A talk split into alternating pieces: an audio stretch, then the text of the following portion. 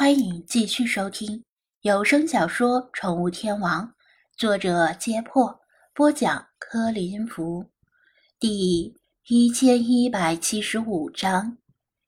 西南方向的天空一片昏黄，接近地面的位置甚至微微泛红，红云压城的样子，像是那些惊心动魄的探险故事里妖魔鬼怪即将出现的预兆。来势汹汹的哈麦丹风暴让张子安想起中国北方的沙尘暴。正在这时，弗拉基米尔匆匆赶回来，抱怨道：“喵了个咪的，这里的猫都是怎么回事？我刚把它们召集起来，准备给他们普及喵喵主义的优越性，结果他们一看到远处的风暴，就吓得四散跑掉了。”你回来的正好，风暴要来了，先别乱跑了。”张子安说道。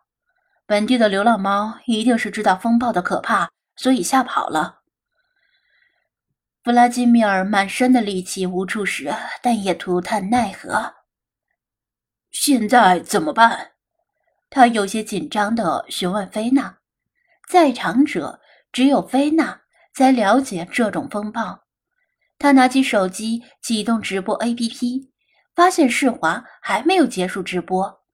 如果风暴过于猛烈的话，他恐怕只能强行中断他的直播，把他收回手机了。菲娜神情淡定，无妨。哈麦丹风状似凶猛异常，但实则没什么危险，只要原地不动，等它吹过即可。大不了身上沾些沙尘而已。张子安可不像他这么胸有成竹，因为目测着风暴铺天盖地而来，不像是无妨。菲娜鄙夷的瞪他一眼：“慌什么？哈麦丹风从红土地的沙漠吹来，席卷了大量浮沙，所以看起来很凶猛？”风暴之中能见度下降的厉害，但实则上强度并不高，既不会把人吹走，也不会把古城掩埋。只是沙漠与狂暴之神赛特向敌人小小的展示了他的力量，但这岂会令本宫畏惧？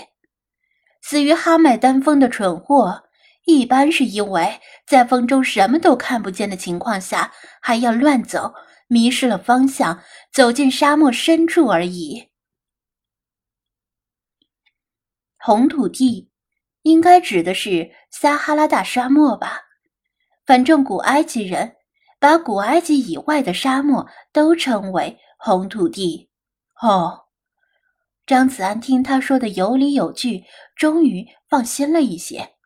不过，你怎么肯定那是什么赛特神搞的鬼呢？菲娜知道他不相信赛特神的存在，冷哼一声。因为哈麦丹风一般是冬季在埃及肆虐，到了春季则每隔五十天刮一次卡辛风。现在已是夏季，却刮起冬天才会有的哈麦丹风，不是冲着本宫来的，还能是什么？弗拉基米尔精神一振，紧握拳头说道。一从大地起风来，便有今生白骨堆。无论是什么妖魔鬼怪敢于作祟，都要饱尝喵喵主义铁拳的滋味儿。张子安不在这个问题上多做纠结。无论风暴是不是冲菲娜来的，总之先想想对策再说。等一下，他说哈麦丹风不会把人吹走。也不会把古城掩埋，言外之意是沙漠之中，另外还有能把人吹走、把古城掩埋的强烈风暴。一想到这个，他又不淡定了，只能向贝斯特女神祈祷，不要让科考队在沙漠中遇到那样的风暴。不过当务之急，要先让奈何贝特降落下来。这风暴虽然对人没有危险。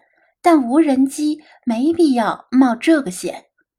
操纵奈何贝特降落之前，他又看了一眼那位大海中的冲浪者，那个人似乎专注于驾驶波浪，没有注意到哈麦丹风即将来临。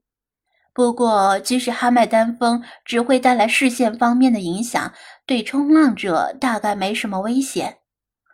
那咱们先回车里吧，省得被吹得满头满脸的沙子。”张子安说道。谁也没反对这个提议，纷纷从椅子上跳下来，跑向旅行车。张子安负责收拾椅子。还要把太阳伞折叠起来放进车里，以免受风面积较大的太阳伞被吹跑，那押金就退不了了。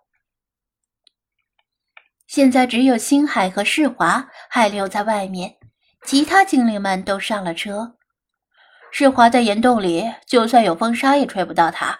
我去把星海找来，你们先在这里等着。”他说道，并把车门虚掩。不过，星海在哪儿呢？平时在宠物店想找星海都很困难，更何况在陌生的漫长的海岸线上。星海，你在哪儿？风暴要来了，捉迷藏先暂停。他把双手拢在嘴边喊道：“风暴未至。”呼啸声已隐隐响起，在呼啸声与海潮的压制下，他的声音。没有传出太远，星海没有出现，也没有回应，不知道是没有听见，还是太过认真的玩捉迷藏，以为他在炸他出来。菲马斯推开门跳下来，就说你们的捉迷藏太夸张了，算了，我跟你一起找。他带着美军军犬山地作战用的防风护目镜，无惧风沙。正好借着这次风暴检验一下效果，而且他也不怕水，就算身上沾满风沙，大不了下海打个滚儿就洗掉了。有菲马斯的帮忙就太好了，毕竟他的嗅觉很灵敏，比张子安像无头苍蝇一样瞎找要强多了。弗拉基米尔和老查也想帮忙寻找，但张子安觉得。他们可能帮不上什么忙，万一在风暴中跑丢了，就更麻烦了。便让他们留在车里等。至于派雪狮子和理查德他们，他们在风暴中只会帮倒忙，还不如老老实实的留在车里。菲娜觉得他们过于神经质，无非是一场小小的风沙而已。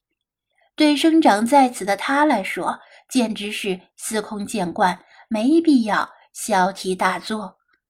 再说，星海需要他们去找，就算他们走丢了，恐怕星海也不会走丢。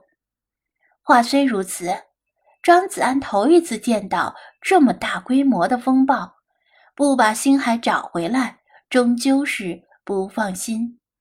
他和菲马斯商量了一下，因为不知道星海往哪个方向跑去，干脆。和他兵分两路，以旅行车为中心，张子安往东找，菲马斯往西找。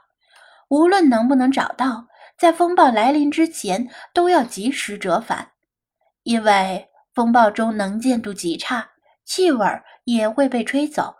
即使找不到，停留在风暴中也没有意义。商议已定，他和他分别向两边出发寻找。一边找一边喊星海，让他别藏了。星海，你在哪儿？汪汪！庄子安沿着海岸线东行，目光四下打量，不放过每个岩石或者灌木的后面。离冲浪者开来的那辆车越来越近，菲马斯的吠声倒是越来越远，最后完全听不到了。星海，你在哪儿？我们认输了，快出来吧！他喊道。风暴越来越近，前锋已经抵达海岸。张子安的衣服被吹得呼啦呼啦的，每次张嘴再闭上，都感觉嘴里满是细小的沙粒，只能呸的一口吐掉。然而再次喊的时候，又是一嘴沙粒。哈麦丹风吹来的这种沙粒与沙滩上的沙粒不同，非常细小，大小介于灰尘与普通沙粒之间，极难应付。还好，他也戴着太阳镜，否则早已被迷了眼睛。他从裤兜里掏出一张白色头巾，学着阿拉伯人的样子围住口鼻，果然好受了不少。看来沙漠民族能在这样恶劣的环境中生存下来，还是有道理的。如果再找不到的话，就只能先回去了。希望菲马斯那边有好运气。转过一个夹角，他突然看见星海了。他就好端端的蹲坐在两块岩石之间，没躲也没藏。星海，风暴来了，咱们先回车里吧。他终于放心了，顾不上询问为什么星海没有躲在藏身处，先说正事儿要紧。星海侧头看了他一眼，又继续盯着海面说道：“喵，那人可能有危险。”张子安一愣，也看向海面，但冲浪者仍然在冲浪，没有危险的迹象。